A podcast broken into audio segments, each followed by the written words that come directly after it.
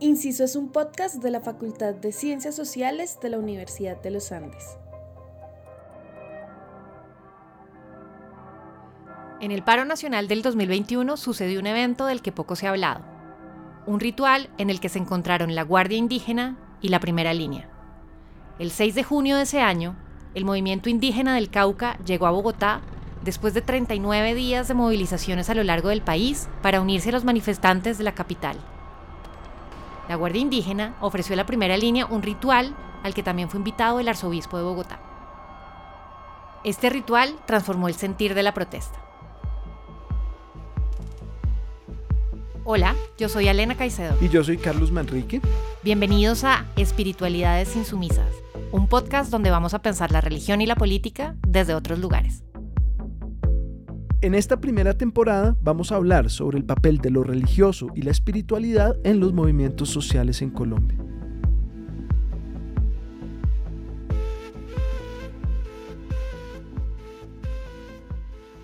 Antes de continuar, aclaramos que al hablar de la Guardia Indígena estamos haciendo referencia a los 11 pueblos que conforman el CRIC. En todo el país, los primeros días de la movilización terminaron en enfrentamientos entre la fuerza pública y los manifestantes, en particular la primera línea. En la primera semana se registraron 222 víctimas de violencia física y 37 homicidios. Esto agitó a toda la sociedad y llevó a que distintos sectores apoyaran a los manifestantes o intentaran apaciguar la brutalidad de la fuerza pública. Cali fue la ciudad más golpeada por la violencia y los bloqueos. Aunque el encuentro entre la Guardia y la primera línea ocurrió en Bogotá, es necesario recordar el papel que ambas tuvieron en las manifestaciones en Cali, la ciudad más golpeada por la violencia y los bloqueos. Además de las primeras líneas, hicieron presencia la Guardia Indígena y el movimiento indígena MISA. Se vivió una situación crítica. Los videos de la policía disparando de manera frontal a manifestantes se convirtieron en un escándalo nacional e internacional. Grupos de agentes armados sin identificación entrando a los barrios de Siloé y disparando sin discreción evidenciaron que la violencia policial estaba fuera de control. La orientación inicial de las autoridades era que nosotros íbamos como la Guardia y los equipos de derechos humanos, toda la comunidad que había ido, sobre todo la Guardia, porque era bastante Guardia, íbamos a hacer todo el tema de mediación humanitaria para que no les siguieran disparando a los jóvenes. Organismos como la ONU denunciaron el ataque por parte de la policía a una comisión humanitaria en Cali y exigieron garantizar la vida en las manifestaciones. En Colombia, la Procuraduría ya adelanta una investigación. Yo estaba en la Universidad del Valle, ahí llegaban todos los heridos, nos tocaba evacuarlos a las diferentes clínicas y digamos fue como la, el tema de la, de la vivencia que tuvimos durante esa semana. Escuchamos a Joe Nilsson Sauca del pueblo Coconuco del municipio de Puracé, Cauca quien ha dedicado su vida a la comunidad y en el 2016 llegó a ser gobernador del Cabildo. Él recuerda con emoción su primer encuentro con la primera línea de Cali. Yo recuerdo el primer día que llegamos, la, alegría y, la emoción y ese fanatismo de, las primeras líneas al vernos llegar porque decían ahora sí vamos a tener con quién pelear.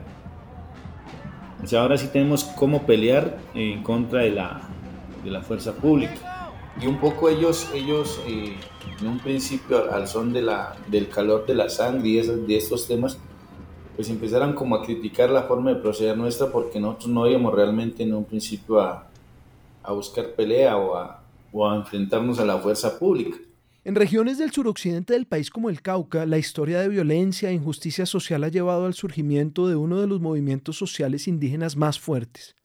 Su capacidad organizativa es central en la manera en que gestionan la movilización social.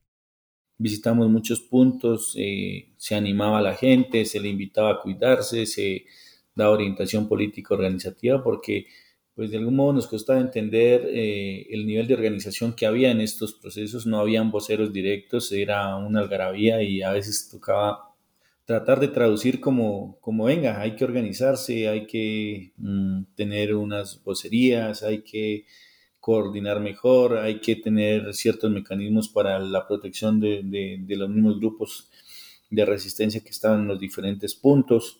Entonces, eh, fue como lo que pudimos hacer durante esa semana en, en Cali.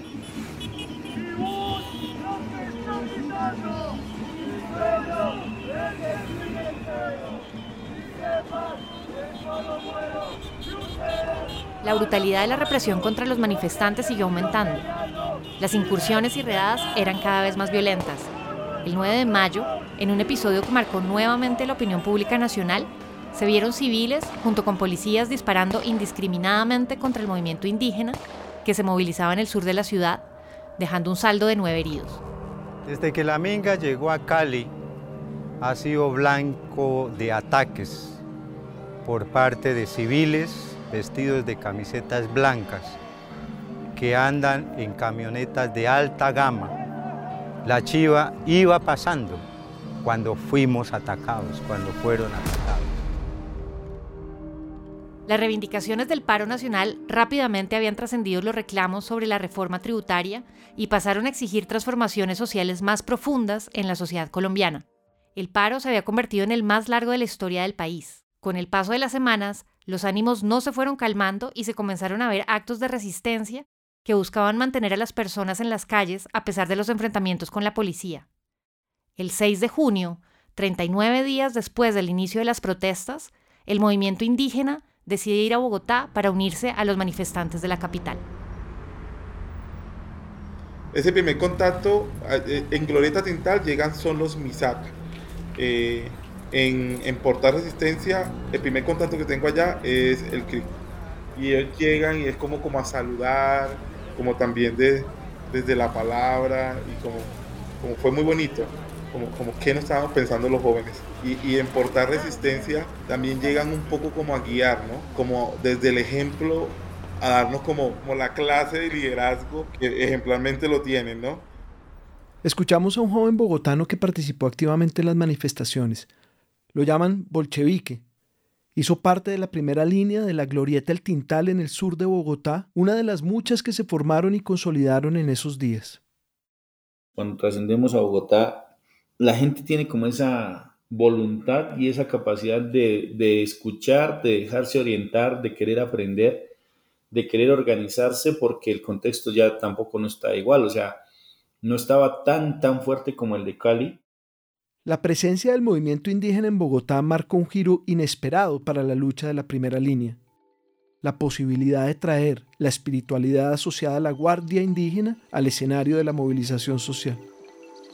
Existen los, rituales de posesionamiento, los rituales, o sea, cuando la guardia posesiona, existen los rituales de protección, los rituales, se hace la minga espiritual para el tema de protección territorial y colectiva. De lo que hay hasta ahora, para lo, nosotros hacemos son rituales de protección territorial, así como físico, o sea, de nosotros como guardias en su momento, los rituales sirven para instituir una visión del mundo, son parte de la espiritualidad propia de las comunidades indígenas del Cauca. Están cargados de símbolos y elementos que permiten armonizar las personas y los territorios, es decir, permiten darle un orden al mundo cada vez que éste se desacomoda. Dependiendo de la orientación de los mayores, de los sabedores, algunos se hacen con plantas amargas, otros con plantas dulces, otros se hacen en los sitios sagrados, llámese la laguna o en, una cascada o en un río, donde según el mayor pues guía, porque ellos hablan mucho de los puntos de fuerza. El bastón de mando es otro de esos elementos. Representa la autoridad y el derecho mayor. Es un símbolo de poder. Tal vez por eso se ha vuelto uno de los más representativos del movimiento del Cauca. Y en la movilización, los bastones de la Guardia llegaron a cumplir un papel. Para el caso de las autoridades, se llama la vara de justicia, el bastón mm, de orientación o el bastón de mando. Pero para el caso de la guardia es el bastón de resistencia porque, digamos, tiene un significado más de la lucha y de la, de la resistencia. Esos bastones son un símbolo de resistencia que en cuestión de semanas trascendería el movimiento indígena y pasaría del campo a la ciudad. la minga en, un espacio eh, muy conmemorativo decide darnos unos bastones de mando a los líderes de muchos puntos de resistencia, porque tengo que aclarar allí que eh, llegan muchos delegados. Se considera un ritual especial y se utilizaron inclusive varias esencias como incienso, cera de pino, por ejemplo, porque cuando se le quiere dar fuerza a alguien que no es indígena, eso tiene su, sincretismo, diríamos así, en términos de qué tipo de esencias se utilizan, así mismo el, tipo de plantas. Por ejemplo, en ese, en ese ritual se, se, armoniza el bastón con planta de aguas dulces. ¿Por qué? Porque es la que hace, digamos, que ese proceso de la fuerza se canalice o simbólicamente y físicamente le puedes transmitir la fuerza y la confianza a, las otras personas, pero también significa esa unión, la unión de la lucha de la ciudad con la lucha histórica que hemos tenido los pueblos indígenas. El portal de la resistencia en las Américas se convirtió en un escenario distinto. De un campo de confrontación pasó a ser el lugar de una ceremonia a la que llamaron Minga Espiritual por la Vida y el Territorio. En la tarima la Guardia Indígena invitó al arzobispo de Bogotá, Monseñor Luis José Rueda Aparicio, y a representantes de la primera línea. El himno de la Guardia resonaba por toda la plaza. Mientras se agitaba una multitud de banderas y colores, el representante de la Guardia le puso al arzobispo de Bogotá la pañoleta verde y roja, insignia de la lucha de los pueblos indígenas del Cauca. Como iglesia, en nombre de Cristo, con sus familias, con los niños, con los jóvenes, con los campesinos, con los indígenas, con la vida de todos los colombianos y colombianas, cuenten con que estamos acompañando estos procesos sociales y buscando siempre el bien de todos, la vida digna y la paz. Gracias, gracias a todos.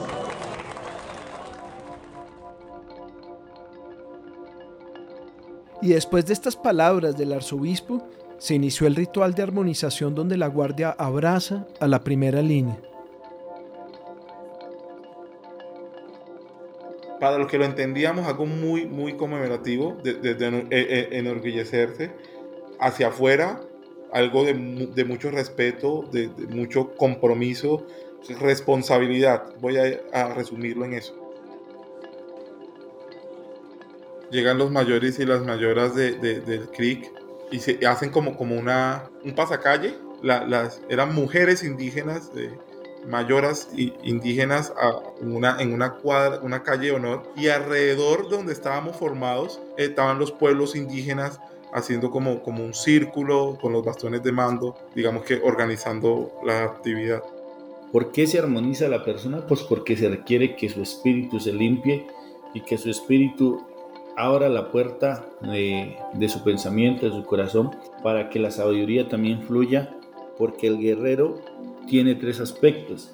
Uno, la preparación física, dos, la preparación espiritual y tres, la preparación mental. La mental quizás es la mejor porque si esa mente sabe dirigir, sabe orientar y sabe liderar, pues los las cosas que se vienen nos logran en pro de la, de la comunidad van a ser mejores.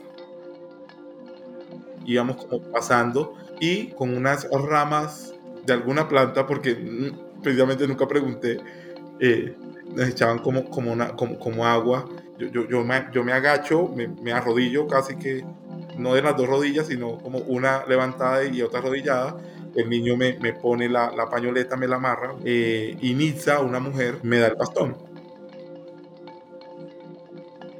Entonces el hecho de que se entrega con una eh, en mano derecha y el otro lo recibe de la misma manera, implica esa conexión simbólica de fuerza de pensamiento, esa conexión espiritual y esa invitación a seguir adelante unidos porque el bastón significa eso, la resistencia y la fuerza que hemos tenido histórica y culturalmente los pueblos indígenas.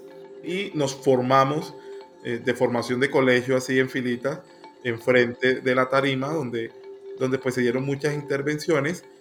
Eh, y digamos que, que ahí el, mayor daba como instrucciones de, tomar, digamos que el bastón de mando horizontal y todos lo cogíamos, otro, otro momento fue como levantarlo este ritual chamánico convoca poderes no humanos. La fuerza del espíritu y la fuerza de los espíritus se convocan para alimentar la lucha.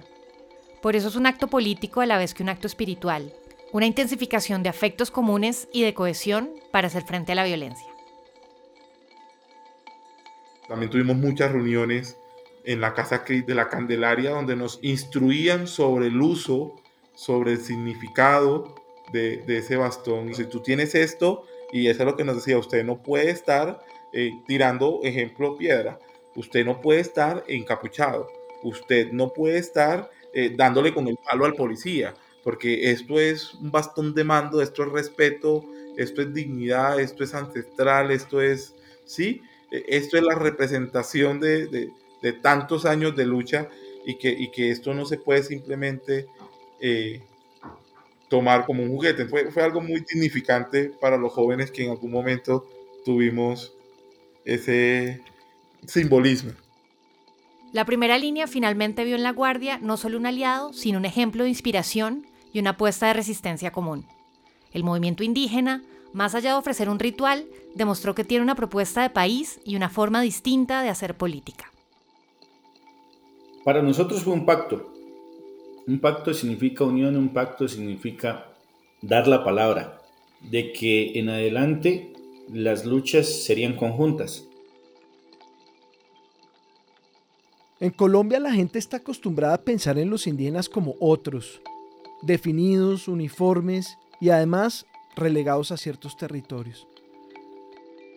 La Guardia hizo una propuesta espiritual colectiva, más allá de las diferencias, donde incluso se desdibujó el antagonismo histórico entre la Iglesia Católica y el mundo indígena.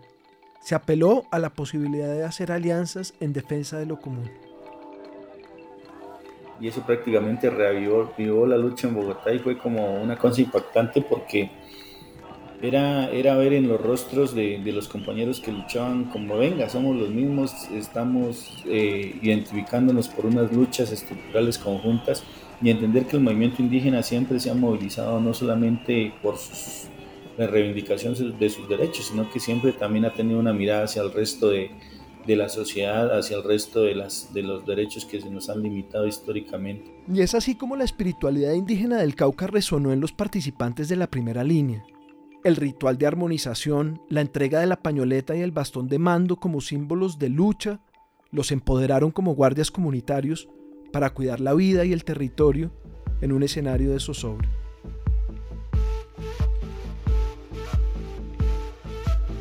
Queremos agradecer especialmente a Joe Sauca y a Bolchevique quienes nos acompañaron en este episodio.